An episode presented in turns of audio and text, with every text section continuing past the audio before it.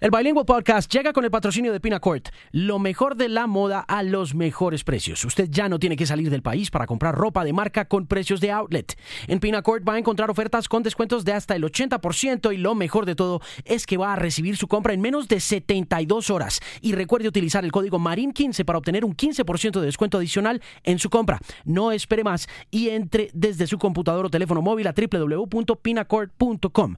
También el Bilingual Podcast con el patrocinio de Noise el canal de música de Vice en América Latina, que tiene esta semana toda la información sobre el cartel del Primavera Sound que se va a llevar a cabo en junio en Barcelona y también noticias sobre radio alternativa normal. Las trompetas del cielo anuncian guerreros, el adiós a Elkin Ramírez y nuevos tracks de Moderat que aparecen en la banda sonora del filme A Thought of Ecstasy.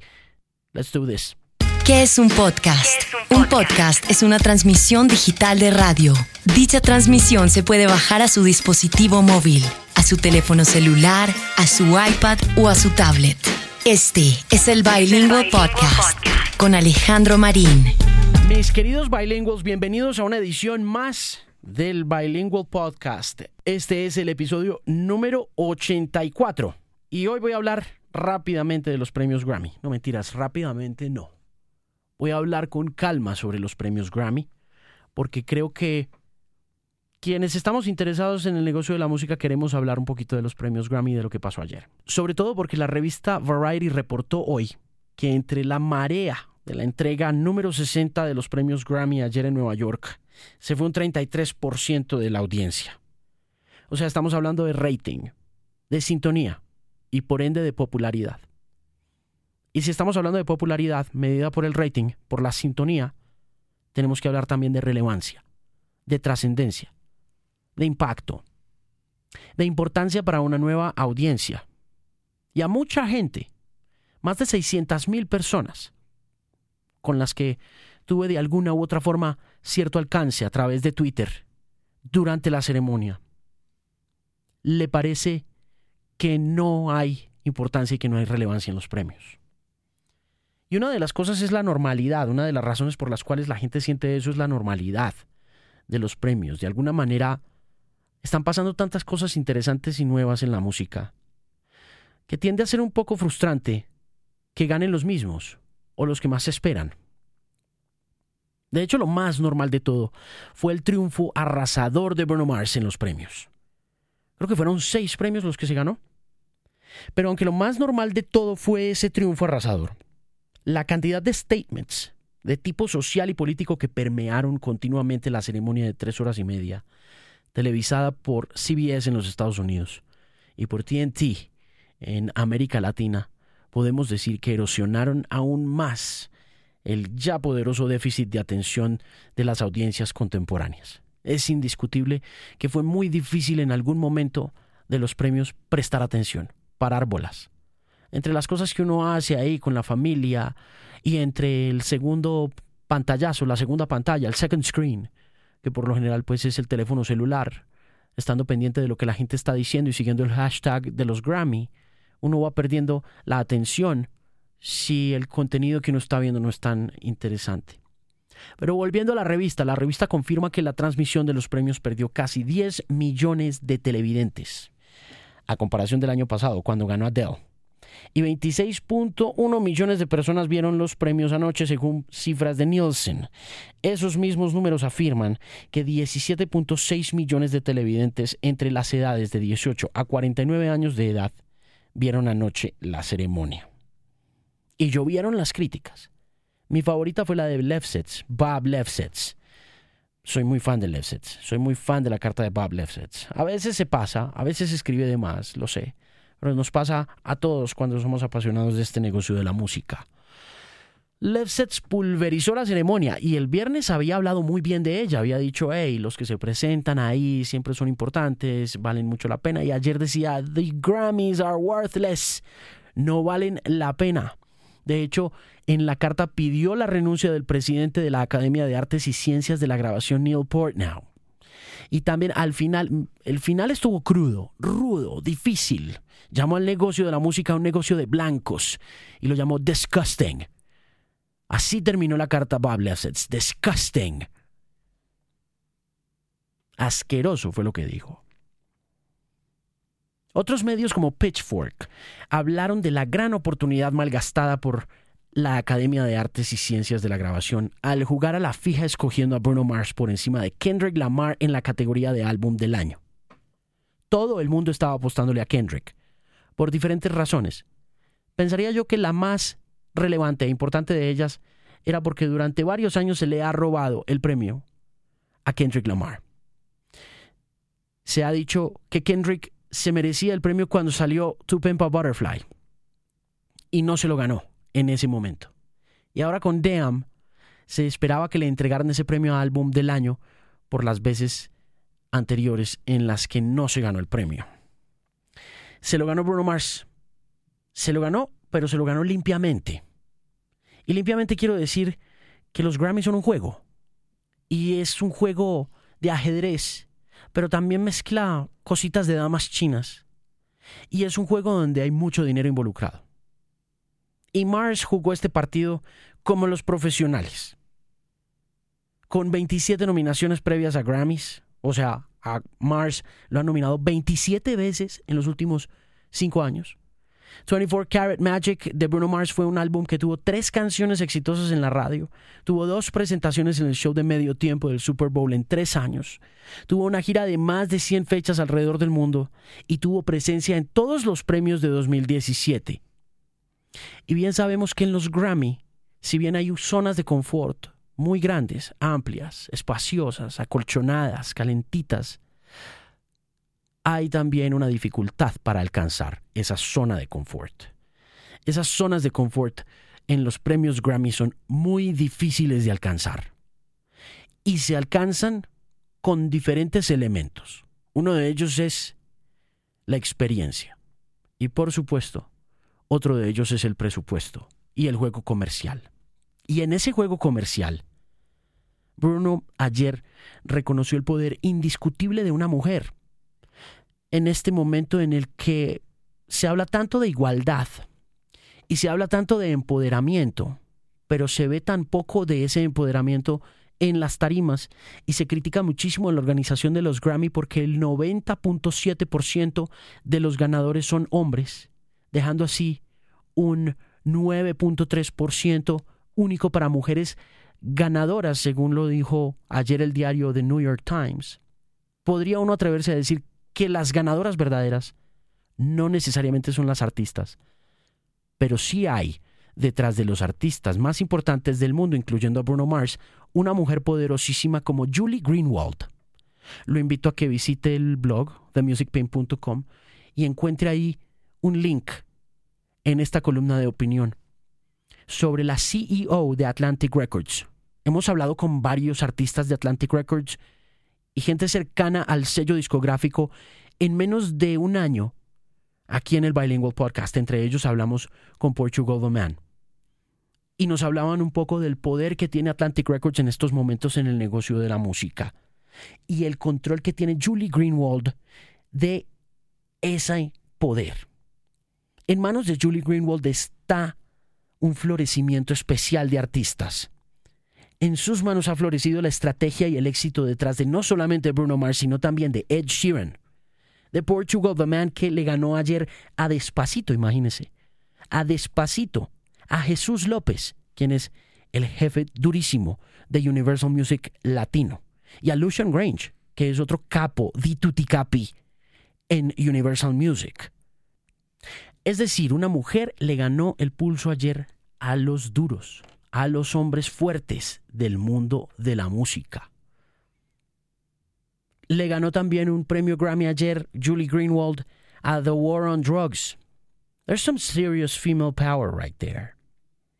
Y por supuesto, la gran perdedora de la noche fue Despacito, que demostró que no importa qué tan universal y lo digo de manera irónica porque Despacito es representado por Universal Music. No importa qué tan universal parezca la música latina en estos momentos con el tema del urbano, ¿sabe? Convencer a los gringos del dominio global que ostenta tener el urban latino va a tomar tiempo, va a tomar dinero y un relevo de raza y de generación entre los directivos de la academia que yo creo que no se ve todavía cerca. Y fue una noche que contó con momentos muy extraños y anacrónicos. Anacrónicos quiere decir un momento salido de su tiempo. No necesariamente viejo, pero un momento que no se ajusta al tiempo en el que estamos viviendo. Y ese momento anacrónico de ayer fue la versión de Don't Cry for Me Argentina en la preciosísima voz indiscutiblemente de la actriz de Broadway Patti LuPone. Y la razón por la cual se hizo eso, pienso yo, fue porque Broadway ha adquirido una importancia muy especial en el negocio de la música desde hace más o menos cuatro años que Lin Manuel Miranda, el actor puertorriqueño de Nueva York, montó Hamilton. Y Hamilton es un fenómeno gigantesco y Broadway vuelve a estar como a la vanguardia y por eso ponen a Patti LuPone ahí para darle ese aire como de diversificación, como de diversidad, como un poquito más de cultura más allá de la cultura popular, independientemente de que los premios Grammy sean esencialmente un premio de cultura popular. En todo caso, no es para tanto el tema de Hamilton. Hamilton tiene su triunfo, pero no creo que la Academia de Artes y Ciencias de la Grabación pueda legitimar No llores por mi Argentina delante de una nación nueva de millennials. Creo que no están muy interesados, independientemente de que la Academia intente diversificar incluso en estos aspectos clásicos en la transmisión en vivo. Y la otra cosa que yo creo que pasó y por la cual se fueron 10 millones de televidentes ayer en los Estados Unidos, y yo me imagino que en América Latina muchos más, fueron los momentos oscuros de la transmisión, que por un lado le quitaron mucha velocidad y mucho ritmo a una noche de celebración. Si bien es indiscutible que la música ha sufrido unos golpes terribles que han cobrado vidas inocentes en los últimos ocho meses, ese tributo que se hizo a las víctimas del tiroteo en Las Vegas, del Festival de Country. Ese, ese show que se hizo con esos cuatro artistas de country con la versión de Tears in Heaven no salió musicalmente bien. Y la razón por la cual eso no salió bien fue porque cuatro artistas intentaron replicar un efecto muy poderoso de una canción íntima y muy dolorosa de un hombre blanco dedicado a hacer blues durante 30 años de su vida rehabilitado de las drogas, uno de los pioneros del rock, como lo conocimos en la década de los 60, uno de los guitarristas más virtuosos de la historia, dedicado durante gran parte de su carrera a dominar el arte de la guitarra del blues en la guitarra eléctrica y posteriormente a raíz de la muerte de su hijo pequeño, dedicado a la guitarra acústica que lo vio revivir, resucitar y exorcizar el demonio de la muerte de su hijo, víctima de una caída de un séptimo piso, si no estoy mal. Tears in Heaven está dedicado a ese niño. Esa guitarra acústica es una representación clarísima de ese dolor, súper íntima, súper personal y bidireccional, de un hombre a su hijo, de un papá a su hijo. Y ese dolor independientemente de lo universal que haya sido en 1992 o en 1993, a través del Unplugged y a través de la banda sonora original de la película Rush. Fue imposible de replicar por cuatro personas por el simple hecho de que es el dolor de una sola. Entonces repartirse la labor de compartir ese dolor y ese duelo de las víctimas de Manchester y de Las Vegas en cuatro guitarras y cuatro voces distintas cuando originalmente ese dolor le pertenece a una sola persona me parece que fue un desatino absoluto por parte de la producción y de la Academia de Artes y Ciencias de la Grabación al escogerlo. Habría sido mucho mejor que lo hiciera una sola persona. More in this case was unfortunately much, much less. Si a eso le combinamos el In Memoriam, en el que Chris Stapleton y Emily quiero recomendar mucho a Chris Stapleton porque lo dice Bob Lefsetz en su carta y me parece que tiene mucha razón. Chris Stapleton es la última gran esperanza que tiene el rock and roll, independientemente de que esté haciendo country y quienes hemos tenido la oportunidad de ver a Chris Stapleton en vivo, haciendo Tennessee Whiskey y haciendo esas canciones de Traveler, y quienes lo pudimos ver el sábado por la noche compartiendo tarima con Sturgill Simpson en Saturday Night Live, podemos atestiguar que sin duda alguna ese hombre entiende muy bien la dinámica de la nueva música y puede ser la esperanza del rock and roll. Ese momento del in memoriam en el que Chris Stapleton con la cantante de country Emmylou Harris. Le rindieron homenaje a los muertos con una increíble canción llamada Wildflowers de Tom Petty. Seguida, inmediatamente después de la presentación de Logic, de Alessia Cara y de Khalid cantando 1-800, que es una campaña del gobierno gringo contra el suicidio entre la gente joven, pues no pudo dejar de verse muy escabroso, muy contradictorio y muy forzado al final, cuando el rapper blanco decidió no solamente pues hablar del suicidio como lo dice la canción, sino también meterse en las turbulentas aguas de esa crítica política que estaba ya ahí en el aire desde el comienzo con la presentación de Kendrick Lamar y cuando empezó a referirse a las naciones que el presidente norteamericano Donald Trump ha llamado en los últimos días, en las últimas semanas, shithole countries o países de mierda. Ese fue también un desacierto de Logic. Y pues Bono de YouTube tampoco ayudó mucho estando al principio, en la mitad y al final de la ceremonia. Mucho deseo de mojar pantalla de un hombre que debería estar bastante satisfecho con lo que ha hecho en el mundo de la música y cuyos logros más importantes sucedieron evidentemente hace 31 años con The Joshua Tree. En conclusión, mis queridos bilinguals, como opinión de este episodio número 84, el entretenimiento y las causas sociales son cada vez más incompatibles. Es valioso oír a Kendrick. Es muy valioso oír a Kendrick rapear sobre su vida porque es un rap honesto. Y es una historia que trae un montón de vinculaciones políticas y sociales que están ahí implícitas él no tiene que decir nada en contra de un presidente. Él no tiene nada que decir en contra de una raza. Él no tiene que decir nada en contra de un gobierno. No tiene que decir nada en contra de unas autoridades. Porque la música lo dice por él.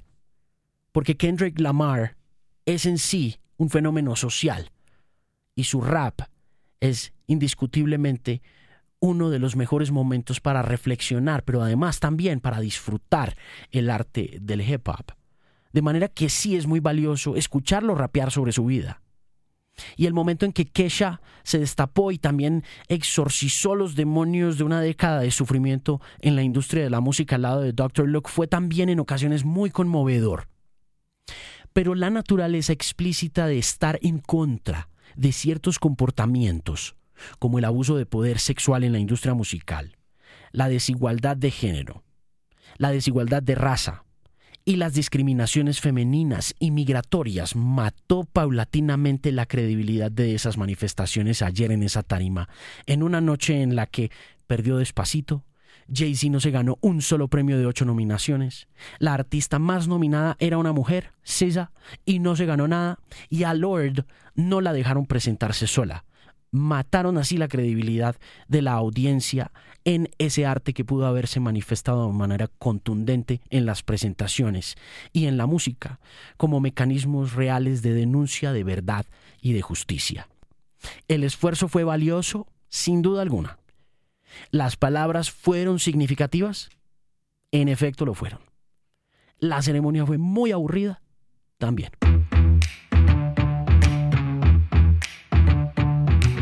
Este es el Bilingual Podcast. Gracias por escuchar y por hacer parte de esta comunidad de The Music Pimp. Recuerde escribirme a alejandromarin.com y si tiene Spotify, recuerde escucharme ahí a través de Spotify. Me encontrará como Bilingual Podcast con Alejandro Marín. El Bilingual Podcast llega a usted con el patrocinio de Pinacourt, lo mejor de la moda a los mejores precios. Usted ya no tiene que salir del país para comprar ropa de marca con precios de outlet.